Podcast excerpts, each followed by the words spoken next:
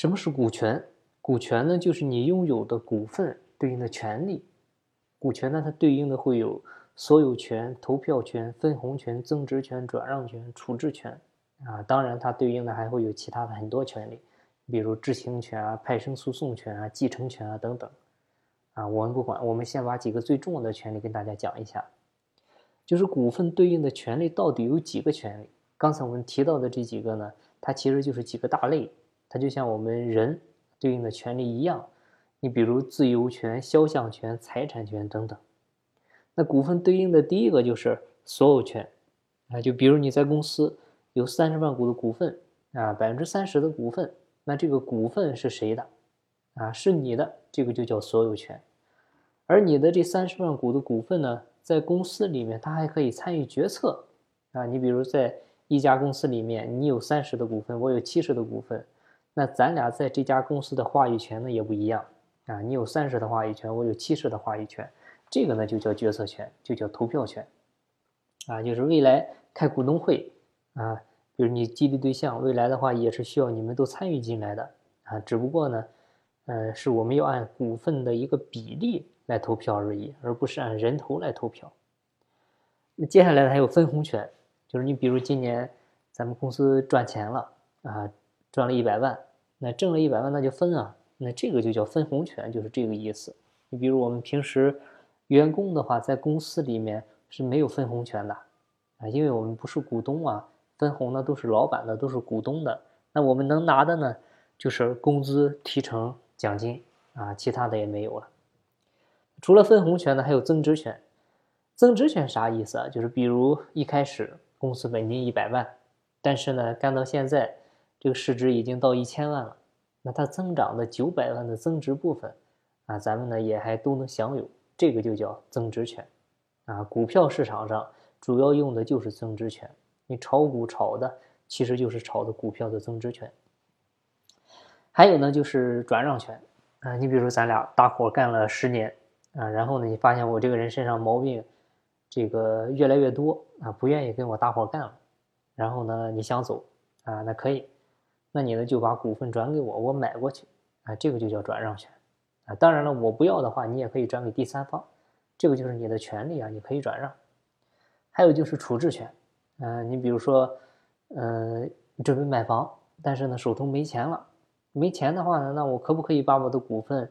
啊，拿去银行做个质押贷款啊，贷款一些出来，啊，有的是可以的。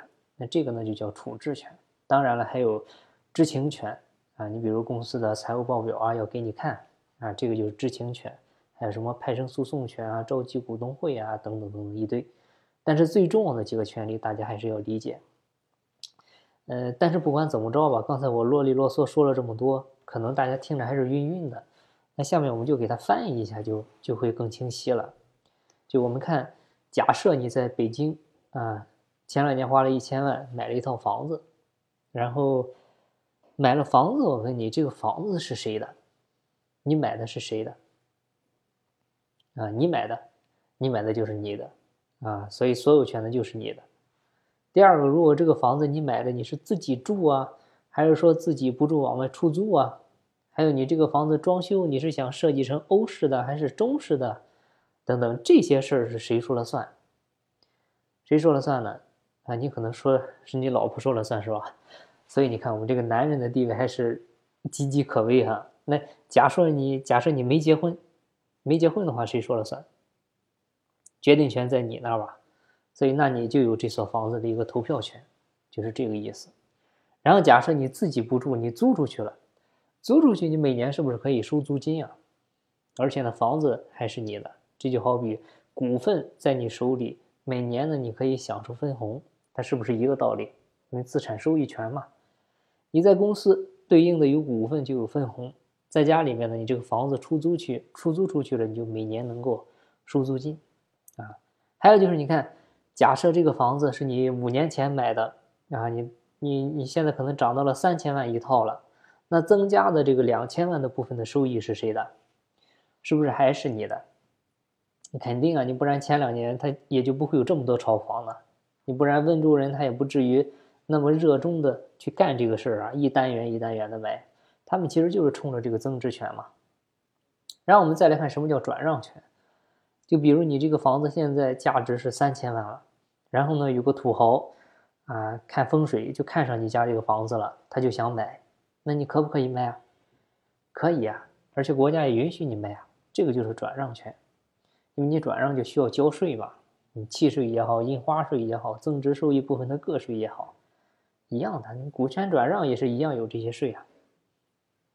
再比如你现在急急需要用一笔钱，你比如说你需要这个开个公司，但是呢手里边没有现钱啊，就只有这一所房子了，那我能不能把这个房子呃抵押给银行啊，做个贷款，贷个一两百万出来，我去开公司啊，可不可以呢？当然可以，这个其实就是处置权。所以呢，你有没有发现股权和房子其实是完全一样的？你的房子有什么权利，你的股份呢？对应的就有什么权利啊？无论房子还是股份，它的底层其实都是产权啊。只要你把产权看看透了，那上面的东西呢也就都看透了。但是无非房子和股权有两点区别。第一点就是，你这个房子只能住多少年？一般都是七十年产权吧，小产权的有四十年，当然更小的也有。但股份呢是永久产权。啊，只要公司不死，股权呢就永远是你的啊，百年以后甚至都可以是你的后代的。第二点不同的就是股份它可以按份来分割，啊，它可以这个做股权分割。你比如我公司现在价值一百万，那我就可以一份一股切割成一百份儿，一份一万，我可以分给五个人，也可以分给十个人，只要你不超过五十个股东，它就不触犯公司法。但是我问你，买房子能不能分割呢？你比如，咱俩不认识啊，我买了个主卧，你买了个次卧，然后又来个人买了个卫生间，又有人买了个厨房，又有人买了个客厅，然后咱们五个人一起买了这个两居室，能行吗？肯定不行啊！所以说房子是不能分割的，但股份呢可以做任意切割，啊，只有这两点不同哈，其他的你发现是完全一样的。所以呢，你看透了房子。也就看透了股权。好，那今天的分享呢就到这里，感谢您的收听。有更多股权方面的问题呢，欢迎每周三晚八点关注我在喜马拉雅的音频直播互动。金不在西天，金在路上。我是张翔，下期再见，拜拜。